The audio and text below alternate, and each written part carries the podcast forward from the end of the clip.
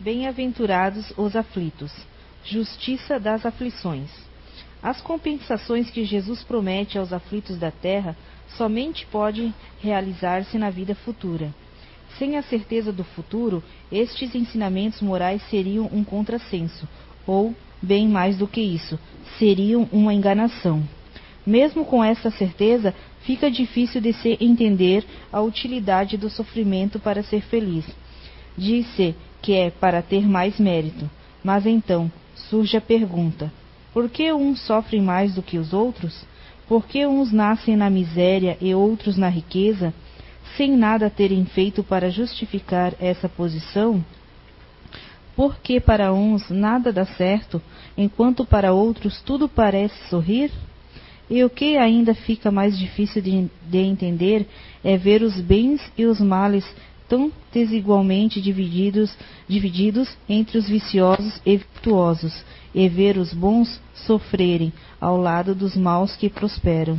A fé no futuro pode consolar e proporcionar paciência, mas não explica estas desigualdades, que parecem desmentir a justiça de Deus. Entretanto, desde que se admita a existência de Deus, só se pode concebê-lo em suas perfeições infinitas. Ele deve ser todo-poderoso, todo justiça, todo bondade, sem o que não seria Deus. Se Deus é soberanamente bom e justo, não pode agir por capricho nem com parcialidade. As contrariedades da vida têm, pois, uma causa, e uma vez que Deus é justo, essa causa deve ser justa. Eis do que cada um deve se convencer. Deus, pelos ensinamentos de Jesus, colocou os homens no caminho da compreensão dessa causa e hoje considera-os suficientemente maduros para compreendê-la. Eis porque a revela inteiramente pelo Espiritismo, ou seja, pela voz dos Espíritos. Boa noite a todos. Boa noite a quem nos acompanha pela internet também, né? Obrigada, meninas. Betânia, nós vamos fazer um dueto aqui. Não sei quem tem mais folhinha. Eu ou tu? As minhas folhinhas estão bastante aqui hoje também. Bom, alguma coisa a gente vai aprender hoje, né? E alguma coisa a gente vai relembrar hoje.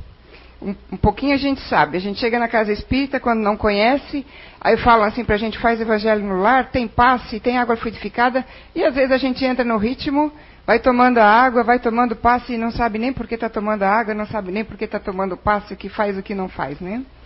Então vamos aprender um pouquinho hoje, né?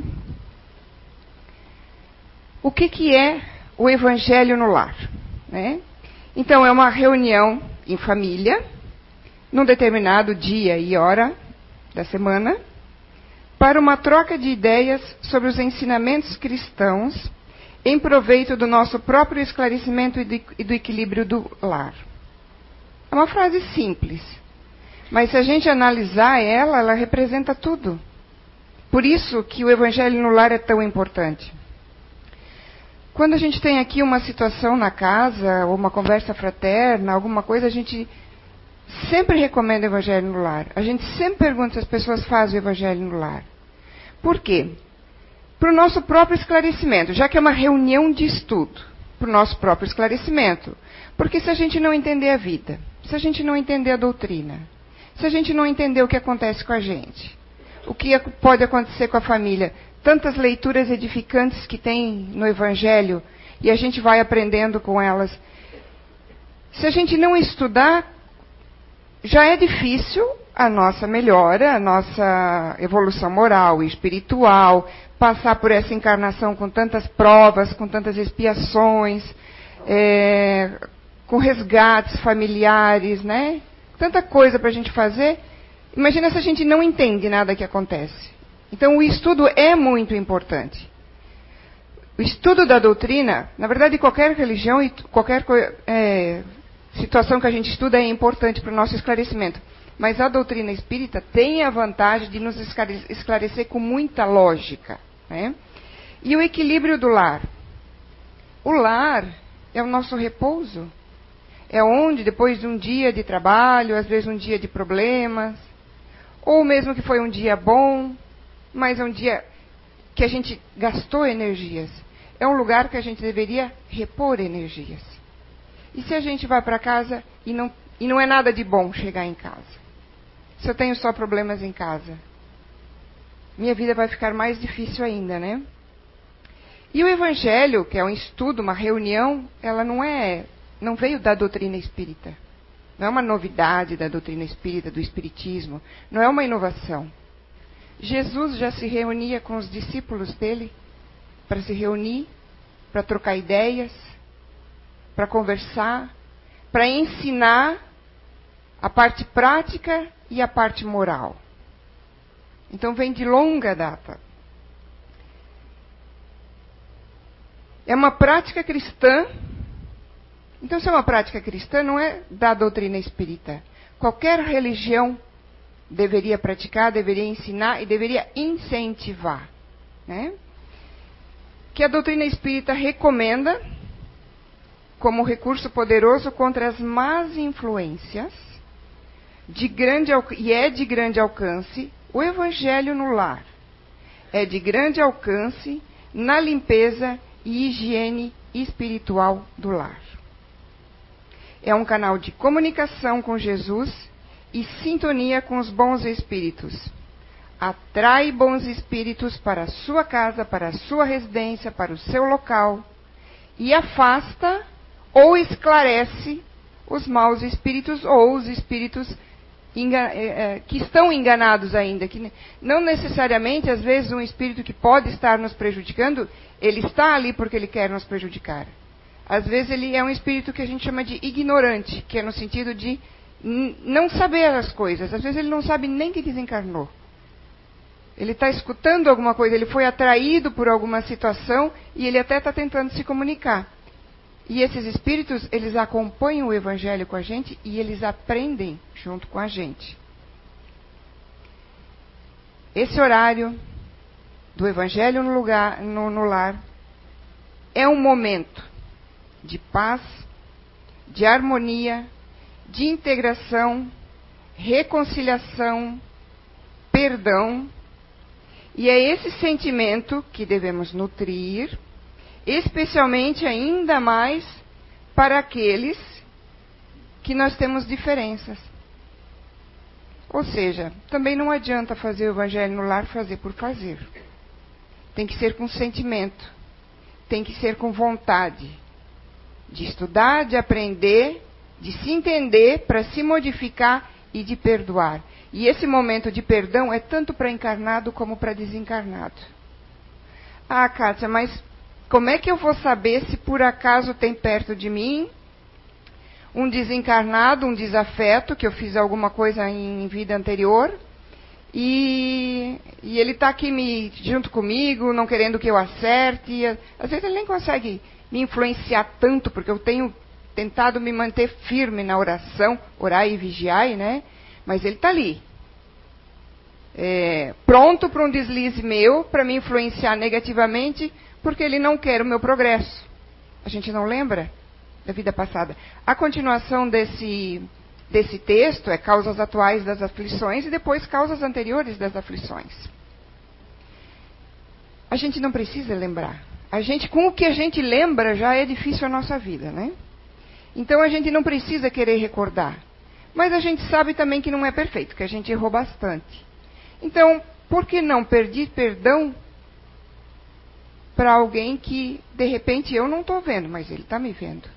Então, é um horário, é, nesse horário de, dessa reunião, durante a prece, de pedir perdão. Se tiver alguém aqui que eu fiz algum mal, que eu prejudiquei em algum momento, eu peço perdão e eu quero mudar, eu não quero mais ser assim.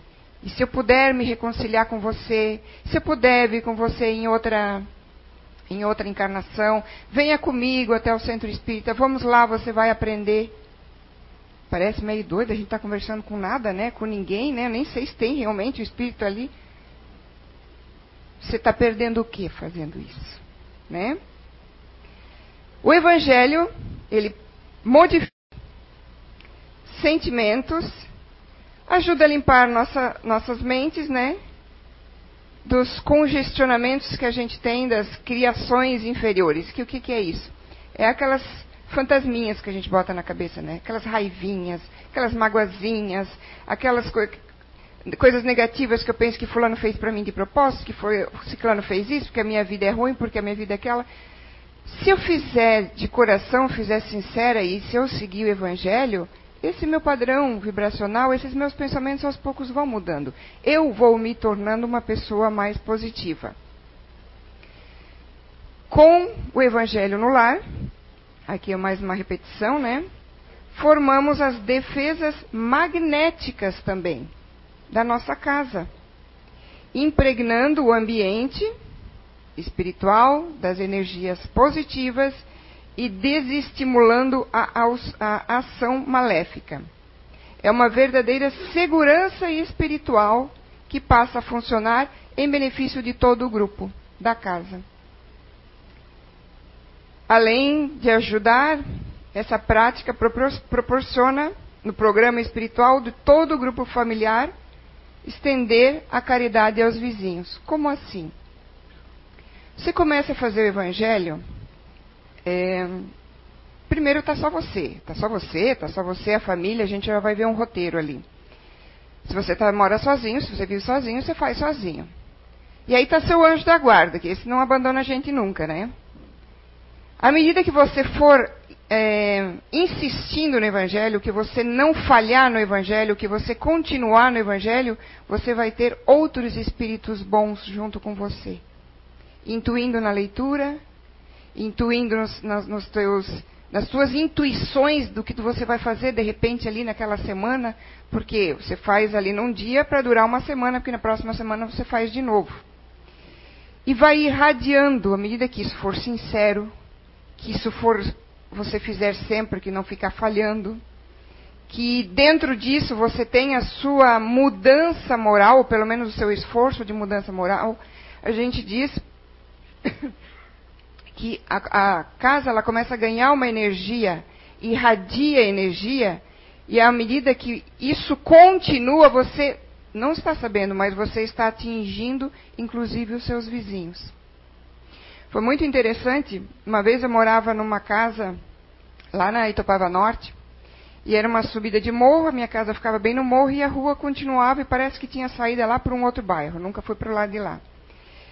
E depois da casa que eu morava, tinha umas três ou quatro casas que eram tudo parente da pessoa com quem eu, de quem eu comprei aquela casa, né? E da minha casa, que ficava numa curva para trás, sempre tinha assalto. Ninguém podia deixar um chinelo na rua, ninguém podia deixar roupa na rua. É, sempre tinha alguma, alguma notícia. Todo dia tinha uma notícia. Quer ver final de semana? Eu já comecei a fazer evangelho há mais de 13 anos, foi quando eu conheci a doutrina, foi uma das primeiras coisas que eu aprendi. E a gente fazia, e faz hoje, até hoje em dia, religiosamente. Não é descaso, mas às vezes eu sou desligada. A casa ficava em cima do morro, tinha um portão de ferro em cima e um portão de ferro embaixo. Eu já cheguei a deixar carro aberto, esqueci portão, portão aberto. Quando eu ia final de semana para outra cidade, para casa da minha mãe, eu sempre deixei roupa na rua, secando. Eu nunca tive nada roubado. Pode ser que se hoje em dia eu fizer isso, eu vou ter, né? Não sei, né? Também, aquela época, vai, vai, vai que eu estava aqui bem no começo, eu tinha um certo merecimento. Eu gastei esse merecimento, agora tem que conquistar de novo. É igual uma conta bancária, gastou o saldo, tem que repor, né? Então, não sei, eu só estou contando naquela época, eu nunca tive problema. E os vizinhos, como eram parentes da pessoa que eu tinha comprado a casa, ficavam desesperados. Eles meio que me adotaram, assim, sabe? Então eles vinham todos e ui, você esqueceu a porta aberta ontem, o teu portão não estava trancado, você deixou a roupa na rua. E eu, olha, nunca me tiraram nada, nunca sumiu nada. Então eu acredito fielmente no que eu falo aqui para vocês, né? Mas como é que se faz o evangelho no lar? Se vocês forem pesquisar, hoje eu vou falar muito por cima, se vocês forem pesquisar, vão ter algumas situações um pouco diferentes. Vou dizer o que a gente recomenda daqui e que é o geral, tá? É o, é o mais comum. A gente tem que escolher um dia e um horário e um local. O item 1 e o item 2. Lá em casa se faz domingo à noite, às 10 horas da noite, na sala. Então escolha um dia e horário e tem que cumprir esse dia e horário. Por quê? Porque a espiritualidade boa, ela não tem tempo para vir aqui. Ah, eles não estão preparados ainda, então eu vou fazer outro serviço.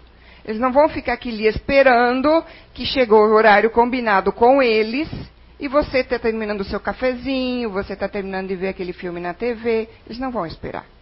O seu anjo da guarda até vai, mas você vai perder aquela reunião. Né? Pode convidar todas as pessoas da casa. Se você tiver empregada, se um tiver um amigo lhe visitando naquela hora, convide. Porque ter visita não é motivo para adiar o evangelho no lar. Porque a espiritualidade também, ela quer ver qual é o seu esforço. Porque é igual ir na casa, na casa espírita, né? Fazer evangelho. Quando tu começa, acontece de tudo para não dar certo. Você quer ir para a casa espírita, naquele dia acontece tudo. Chega a visita, o carro estraga, dá problema. Mas você vai se esforçar, vai insistir ou você vai desistir? Evangelho no lar é a mesma coisa. Toca telefone, toca campainha, acontece problema, filho chora.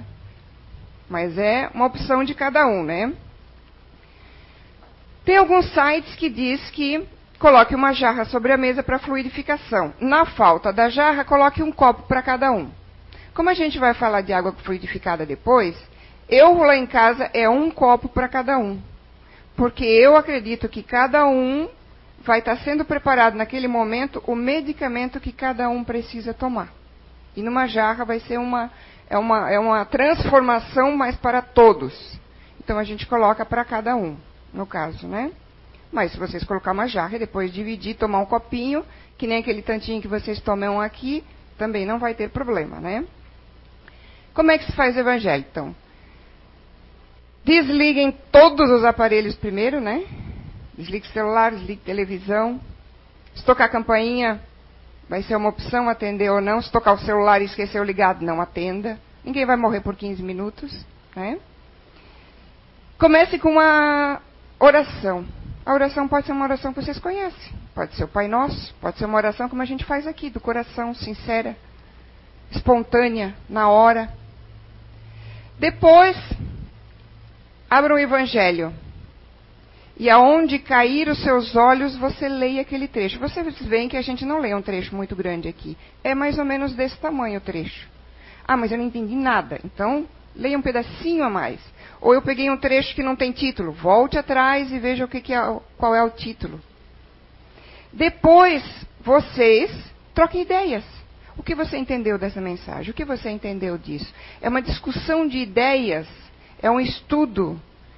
É, não saindo do tema, lógico, gente, alguém da família pode lembrar, ah, aconteceu isso e relacionar com a leitura, tudo bem. Pode falar de coisas do dia a dia, de coisas que aconteceu com você, mas não fugindo do tema, porque não é horário de fofoca, de contar história. É horário de estudo e de reflexão e conexão com a espiritualidade maior. Né? Depois disso, prece final, que lá em casa daí é sempre uma prece espontânea. É, essa prece espontânea, aí a gente tem que cuidar para não só pedir, pedir, pedir, pedir, pedir, né? A gente agradece, é, agradece pela vida, pelo chuva, pelo sol, pede pelos, pelas pessoas doentes que não tem quem ore por elas nos hospitais, nos presídios, peça pelos outros, agradeça a vida. E se você realmente estiver numa situação que precisar de alguma coisa, peça para você também daí. Mas você tem que pedir, naquela semana você tem que fazer a sua parte, porque só pedir não vai resolver nada, né? Aí eu não gosto de fazer evangelho, né? Aí tem sugestões. Vocês não precisam obrigatoriamente ficar dentro do evangelho. Uma vez me perguntaram na, na conversa fraterna se podia ser a Bíblia. Eu disse, pode. A pessoa não queria adquirir o Evangelho, tinha a Bíblia em casa, costumava ler a Bíblia, leia a Bíblia. A Bíblia, a, a no, o Novo Testamento da Bíblia é o Evangelho. A diferença é que aqui a espiritualidade explica as parábolas. É mais fácil de entender, mas não tem problema. Aí até trouxe sugestões de leitura que eu achei na internet. Por exemplo, o livro Fonte Viva, Pão Nosso, de Emmanuel com Chico. Ou Agenda Cristã ou Sinal Verde, de André Luiz com Chico, mas são livros de mensagens morais que tragam alguma benefício para você. Não é ler livro de historinha, não é ler romance, porque aí não é um, você não está focando ali com a espiritualidade. De repente, até tem um trecho no romance que dá para fazer uma discussão ali para você. Ah, eu não entendi isso aqui, como é que acontece. De repente, até é válido. Né? Mas é a nossa reforma moral que a gente está buscando ali, né? junto com o entendimento né, da situação. Tempo da reunião.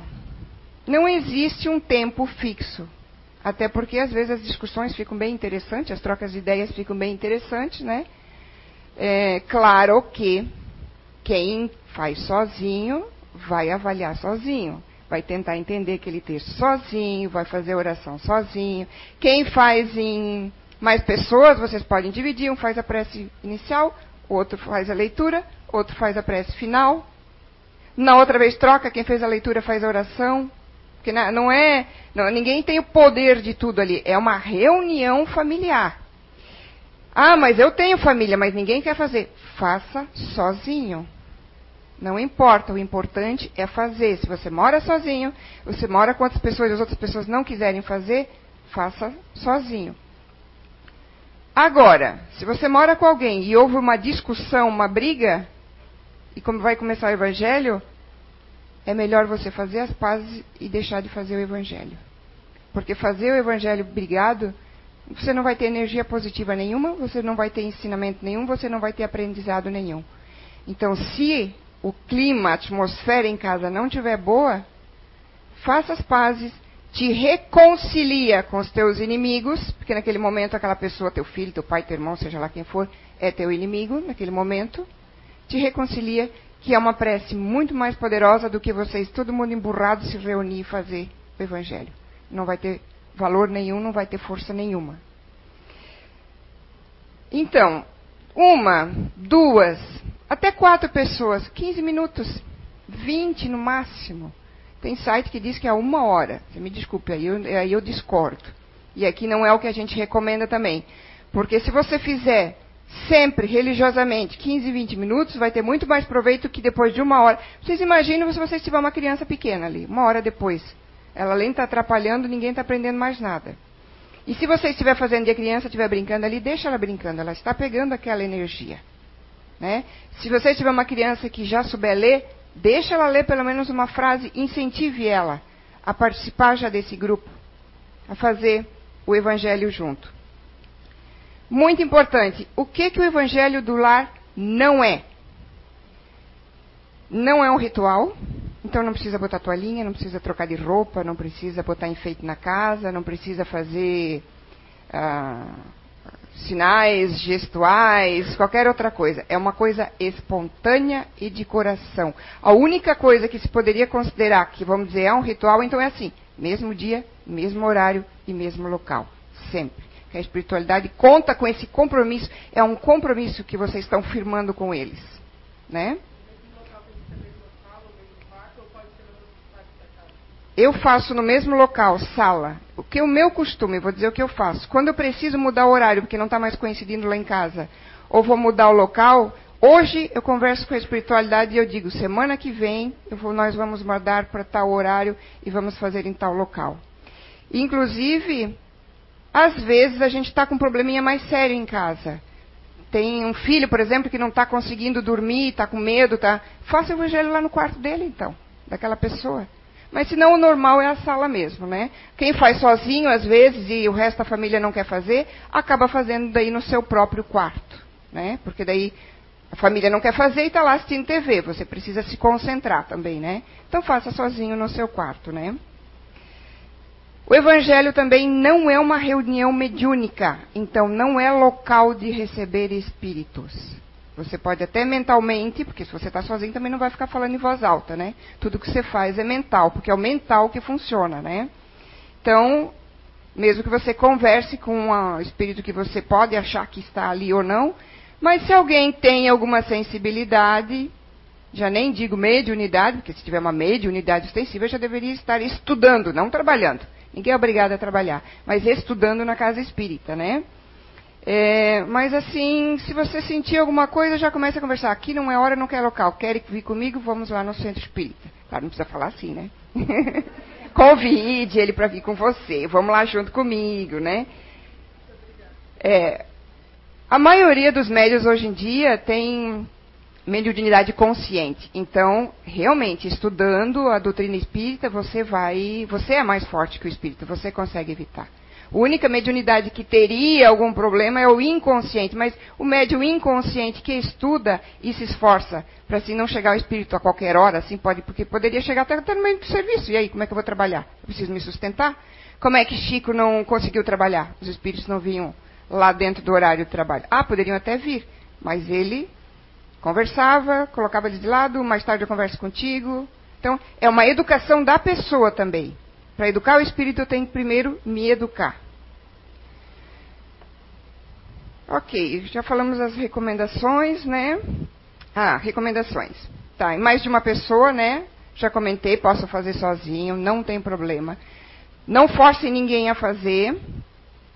Não transferir ou suspender a reunião por motivo de fútil, que não for motivo importante. É, se perdeu o dia da reunião, faça sua oração. Se aconteceu alguma coisa imprevisto, você perdeu o evangelho aquele dia, é, faça sua oração da noite, né, de dormir, e continue normalmente na semana seguinte. Se por acaso a, a família participa toda reunida, mas naquele dia aconteceu alguma coisa só tem um em casa, aquele um que tiver em casa, faça, né? No caso de viagem, vocês podem fazer no mesmo dia e horário, se conseguirem. Não, não estão no mesmo local, mas a espiritualidade está sabendo o motivo tal e está lá com vocês também, né? Cuidar pra, nas discussões de, da, da, das ideias ali, do, dos assuntos, dos temas, não colocar o seu ponto de vista, porque não é hora para criar polêmica, porque aí a energia já vai toda embora, né? E música, se quiserem, podem colocar muito baixinho, bem suave, de preferência até só instrumental, para não atrapalhar a, as conversas e a própria oração, né?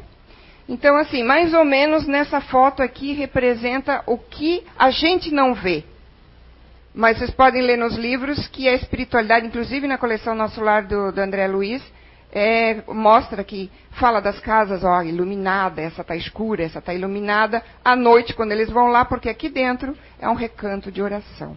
Então, as casas onde o recanto de oração, elas são vistas pela espiritualidade desta forma. Né? O passe. E o que, que é o passe, então? O passe também não surgiu dentro da doutrina espírita. Jesus já dava passe com o que a gente chama de imposição de mãos.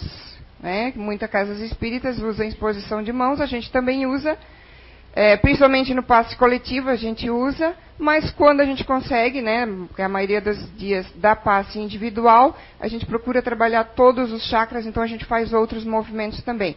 Esses movimentos não são aleatórios, eles têm um porquê, e aí só estudando, né, ah, os passes mesmos, quais são, para que serve, para que não serve, para vocês entenderem, né? E o que, que é o passe? Nas palavras de Emmanuel, nós temos duas definições, né? Ele considera um equilibrante ideal da mente, um apoio eficaz de todos os tratamentos e compara a ação do passe ao antibiótico e à asepsia que servem ao corpo, frustrando instalação de doenças, né? Assim como o antibiótico faz uh, esse trabalho no corpo uh, orgânico, o passe faria no corpo espiritual.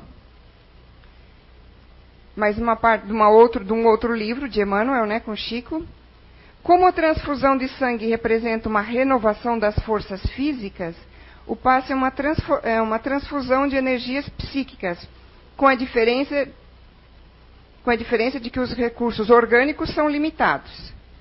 E o, o reservatório dos, do espiritual ele é ilimitado, né, dos elementos psíquicos. Mais uma definição, né? Aplicação do passe. Por que, que eu tomo passe, então, né?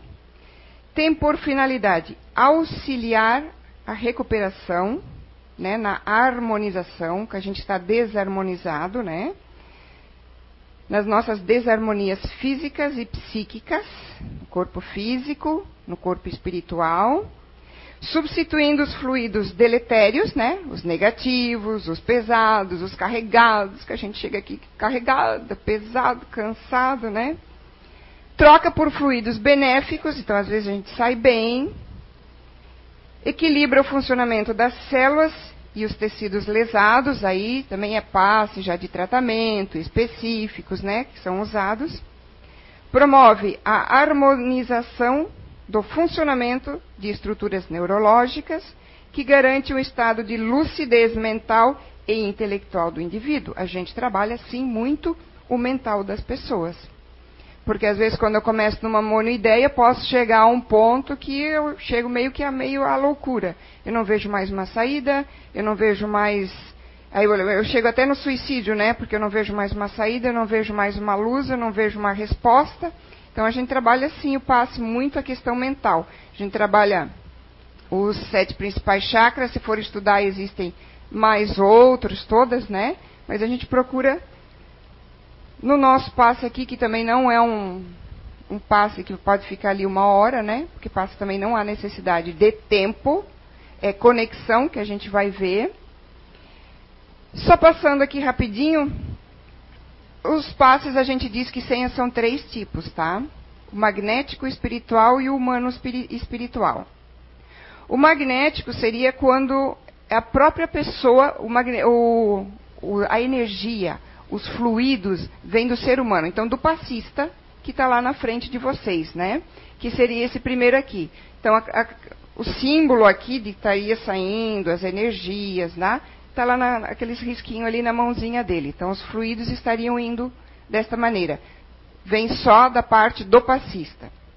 Os espirituais, que são esse aqui, o passista está ali, está em oração, está em vibração, está mandando energias, mas o que está chegando mesmo na pessoa que está recebendo são energias espirituais que provavelmente, por algum motivo, que aí são vários motivos, ela está precisando disso. Mas o que a gente estuda e conhece que diz que quase 100% dos passes são assim. Se for só assim, você pode tomar sozinho em casa. Porque quando você está em oração, você está recebendo um passe espiritual quando você está em oração, quando você está em conexão, quando você está fazendo evangelho no lar, você está recebendo um passe com fluido espiritual, se você está conectado. Você pode dar um alto passe no banho, em oração, que diz que a água limpa, né?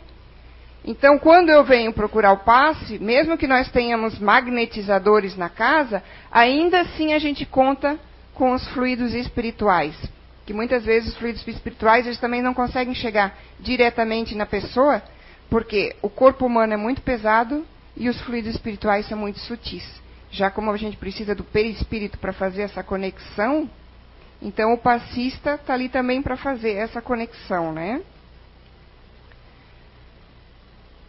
O passe, usualmente, ele é, ele é, feito com as mãos, né? Quem abriu os olhinhos assim já viu a gente mexendo as mãos ali dentro, né? Da salinha, né? Mas também pode ser feito pelo olhar, pelo sopro, aí são tipos de paz e para questões específicas. Paz de sopro, por exemplo, a gente só faz em tratamento, né? E não é todo passista que faz.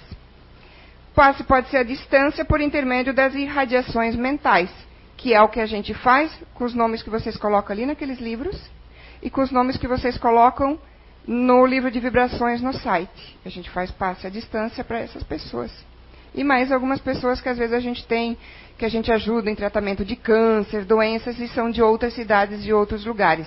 Então, no determinado dia e horário, a gente faz orações para elas e elas estão lá naquele dia e horário, deitadas em conexão, é, em oração, mentalizando positivo. A gente está fazendo aqui e elas estão fazendo lá. O ser humano precisa do gestual, por isso que a gente usa as mãos, mas não precisa usar as mãos, porque o passe é dado com o pensamento. Então, tanto o passista quanto o receptor têm que estar conectados. Uh, se você faz. Quantas vezes isso já aconteceu? Vai num hospital, você conhece a pessoa, ela precisaria de um passe, e ela frequenta a casa, mas a família não quer passe. É de outra religião, alguma coisa. Você quietinha olhando para ela, você pode fazer todo o passe nem sem se mexer, porque o passe vem daqui, ó. O gestual é só para o ser humano aqui ainda não se perder nas contas que tem que pagar, dar uma viajada, dar uma passeada no mental, porque tem que estar naquele momento, tem que estar conectado. Por isso que o passo também não é longo, porque ninguém vai ficar cinco minutos, é muita coisa. Cinco minutos conectado ali com a pessoa.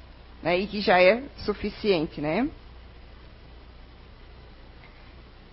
A transmissão e a recepção do passe guarda relação com o poder da vontade de quem duas energias benéficas e de quem as recebe.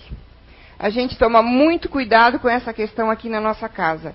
Tanto que quem já entrou aqui e é trabalhador ou foi, sabe que a gente cobra muito. Passista que não come carne no dia que vai dar passe.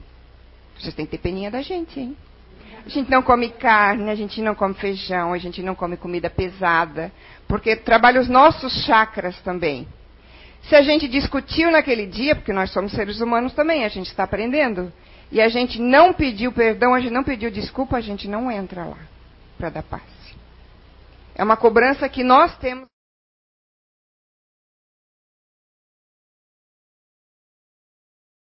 Em alguns lugares aqui não se bebe, não se fuma.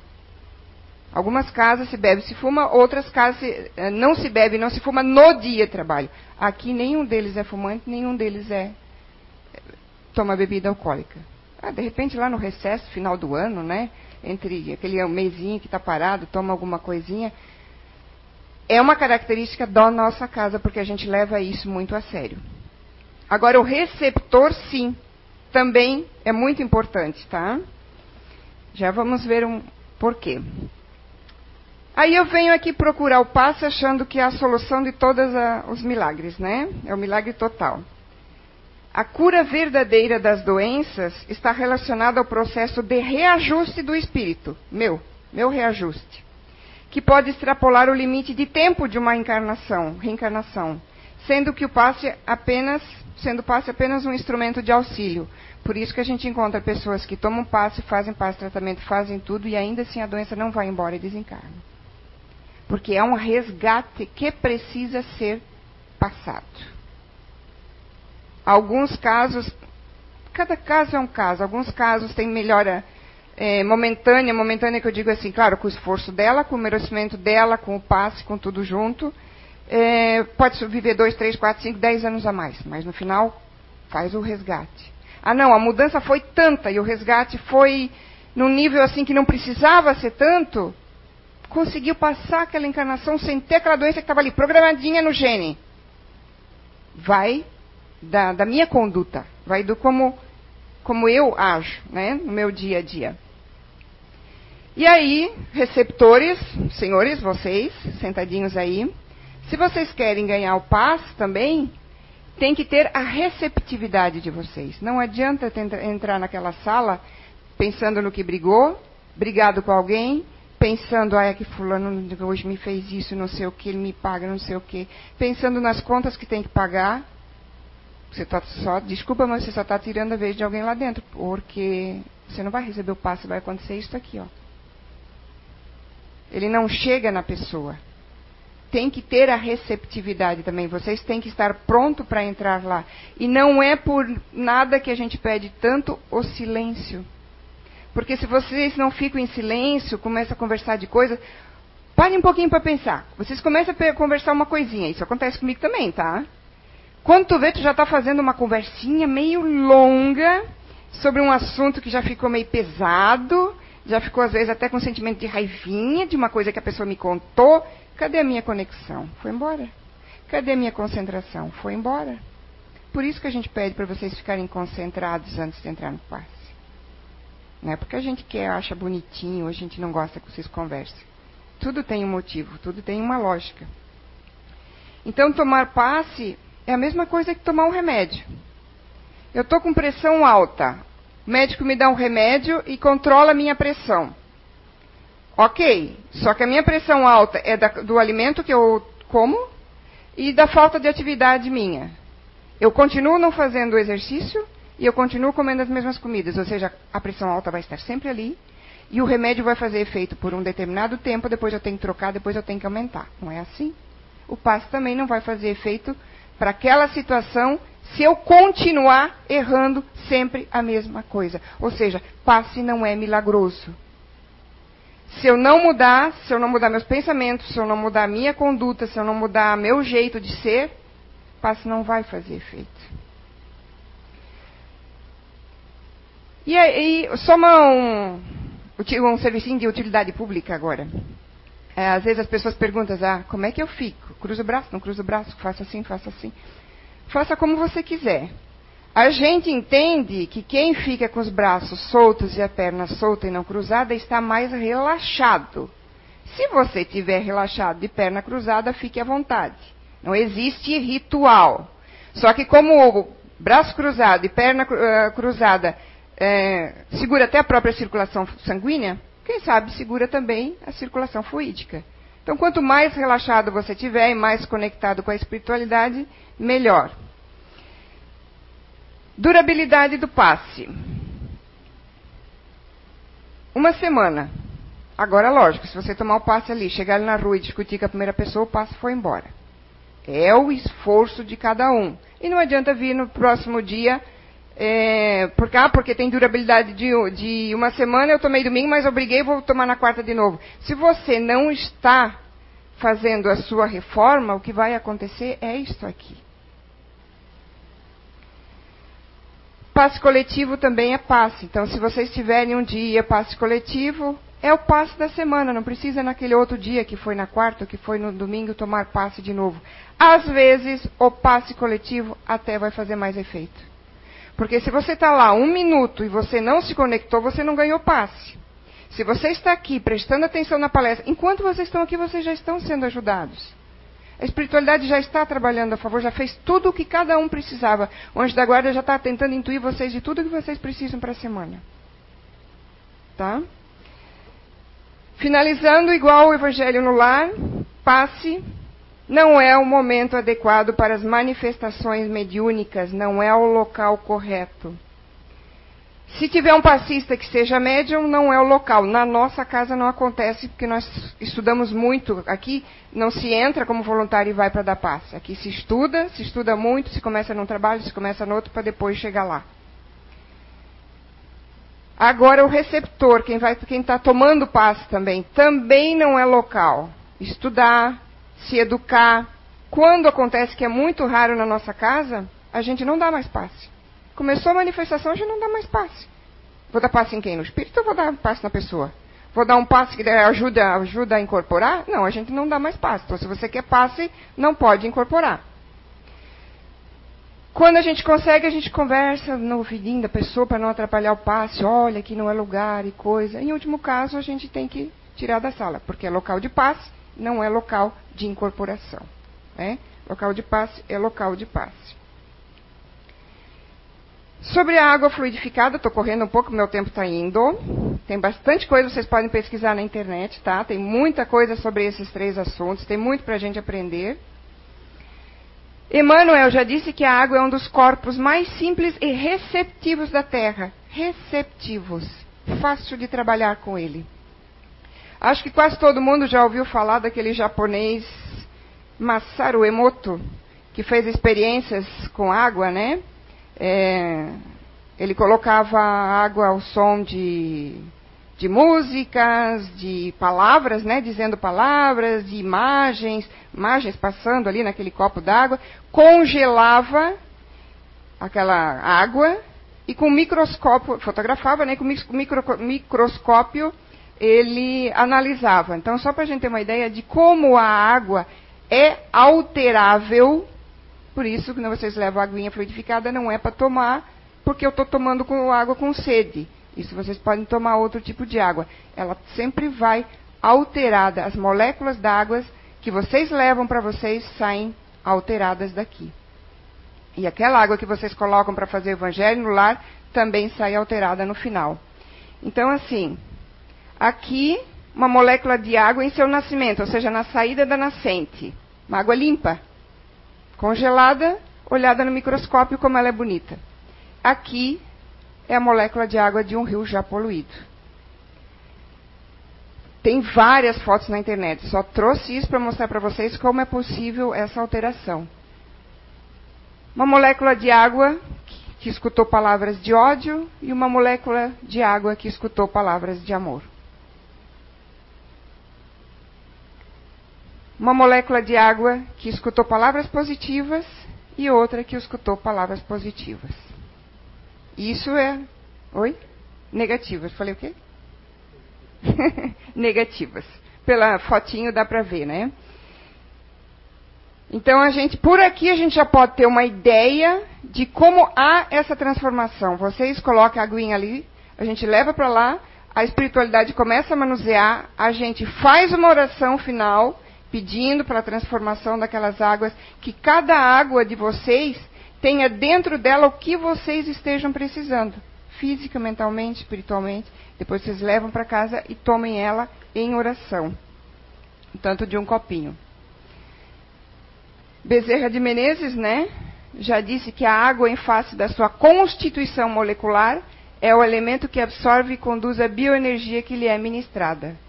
Quando magnetizada, que é o que acontece durante o evangelho, que é o que acontece ali, quando vocês deixam ali, e ingerida, produz efeitos orgânicos compatíveis com o fluido de que se faz portadora. Os fluidos que cada um de nós necessita.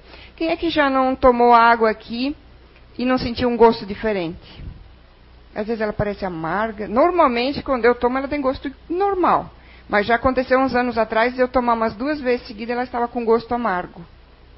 E era a minha água. E a espiritualidade faz com que vocês peguem o copinho que é de vocês lá embaixo. Assim como há às vezes uma pequena confusão na fila aqui, porque vocês vão lá dentro cair com o passista que vocês estão precisando, aquele tipo de energia, aquele tipo de mental daquele passista que vocês estão precisando, o copinho é a mesma coisa. Olha só o trabalho que a espiritualidade tem para a gente, né? Com a gente, para botar a gente ali na, na linha, né? Vamos fazer uma conclusão, então. No processo de fluidificação da água, ocorrem alterações das características físicas da água, ajustando-se para um melhor efeito de cada um. Por isso que a gente diz também, quando vocês colocarem água lá na frente para fluidificar, e você tiver mais pessoas na família, coloque um para cada um. Com o seu nominho, porque está preparado para aquela pessoa o que ela está precisando naquela semana. Na semana seguinte, ela pode estar precisando de outra coisa. Na semana seguinte, ela pode estar precisando da energia de outro passista lá dentro. Para cada paciente, o fluido medicamentoso será específico. Era o que eu estava falando, né? O processo é invisível aos olhos mortais. Por isso que às vezes a gente não acredita, né? Por isso, a confiança e a fé do paciente são partes essenciais nos efeitos do tratamento. Também não adianta você colocar água ali para fluidificar, levar para casa e tomar como se estivesse tomando água da torneira, não fazer uma oração, não pensar no que está fazendo, não pensar na água, não pensar no que está acontecendo, não entrar em conexão. Você não tem fé, também não vai fazer alteração nenhuma. Às vezes ela até foi alterada aqui, mas para você não está fazendo efeito. Às vezes não foi nem alterada aqui, porque aqui dentro ou no seu dia a dia você já não está em conexão, né? A água observar, absorverá os fluidos sobre elas projetados, conservá-los, conservá-los-á e o transmitirá ao organismo.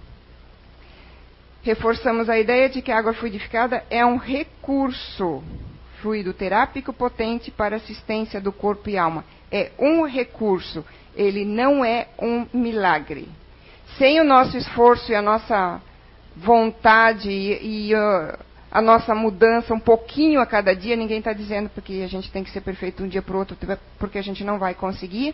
Mas sem esse nosso esforço diário, nem passe, nem evangelho e nem água vai fazer diferença. Então não adianta seguir um ritual de toda quarta ou todo domingo chegar na casa espírita, fazer as mesmas coisas, né? trazer a minha aguinha, pegar a minha aguinha, chegar no domingo à noite, fazer a minha oração e o meu dia a dia, minha semana é de briga, é de intriga, puxando tapete dos outros, chamando nome, desejando mal para os outros, porque isso não vai fazer diferença nenhuma. Infelizmente a gente se engana, a gente só vai perceber isso quando chegar do lado de lá. Né?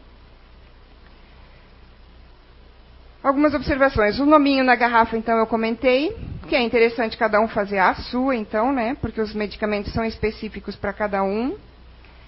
Ah, e a questão da fé. Por quê? Porque eu já conheci pessoas que levaram água aqui para o cônjuge que não acreditava em nada. E aí? E aquela aguinha sarou aquela ferida que ele tinha na perna? Mas é a fé da pessoa que levou.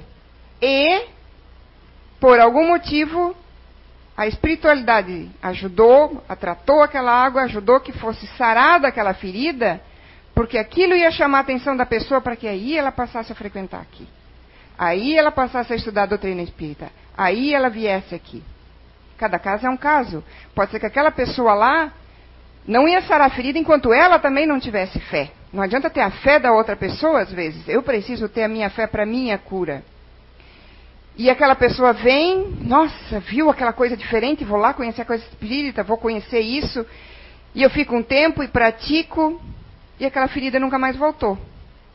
Só que daqui a pouco eu relaxo, volto a fazer tudo errado, a ferida pode não voltar, mas podem voltar outros problemas. Cada um dentro do seu merecimento e do tamanho do merecimento. O nosso merecimento não é uma conta sem fundo. Se eu não fizer nada para repor, ela vai acabar. Uns de nós, infelizmente, já nasceram com ela vazia. Eu não sei se é o meu caso, mas em todo caso a gente se esforça para botar um saldinho sempre nessa conta ali, né? Ok, vamos ver se temos mais alguma coisa aqui. Então, só para relembrar, passe água fluidificada não é desculpa e não é moleta porque eu não melhoro, porque as coisas não acontecem certo. Reforma moral é imprescindível. O meu esforço nessa reforma, né? Só uma. para a gente rir um pouquinho, né? Os espiritinhas lá querem chegar na casa do Zé, mas não vão conseguir perturbar porque ele começou a fazer o evangelho no lar, né? E aqui é a mesma coisa. Eu penso que eu estou fazendo evangelho sozinha? Não. Eu estou sempre bastante acompanhada. Eu só espero que a gente esteja sempre bem acompanhada, né? E não mal acompanhada. Uma frase para a gente terminar de Divaldo, né? Com o espírito de Joana de Ângeles. Ninguém se vale das consequências de seus atos. Ninguém vai fugir do que tem que resgatar. Como planta alguma produz diferente fruto da sua própria estrutura fatalista. Um pé de maçã não vai dar pêssego. Então eu não posso querer que a minha vida seja um mar de rosas, se eu já sei que, para começar, se eu estou num planeta de provas e expiações, eu tenho provas para passar, eu tenho expiações para passar e eu tenho coisas para aprender. Eu estou num planeta que é escola e que é hospital. Eu estou me tratando e eu estou estudando. Se eu não fizer isso, eu continuo nessa escola. Eu posso avançar. Vou ter mais provas, mas de repente vou ter menos expiações. Vou ter um, uma vida um pouco mais tranquila numa próxima encarnação. Mas muleta é uma enganação pessoal de cada um e ilusória. Porque chegando lá de lá, está tudo escritinho o que a gente devia, o que a gente não devia, o que a gente tem que fazer, o que a gente não tem que fazer. E se a gente se analisar, se a gente olhar para a gente mesmo, a gente sabe o que tem que fazer da nossa vida, né? A gente sabe qual é o correto. Não estamos dizendo que é fácil, mas é todo dia um pouquinho. É isso que Jesus quer. É o nosso esforço de todo dia um pouquinho. Ele não quer milagre. Ele não quer é, seres perfeitos, porque ele sabe que a gente vai chegar lá um dia. Ele não quer de hoje para amanhã. Ele só quer o nosso esforço diário. Tá? Muito obrigada. Se vocês quiserem, podem pesquisar na internet que tem bastante assunto ainda.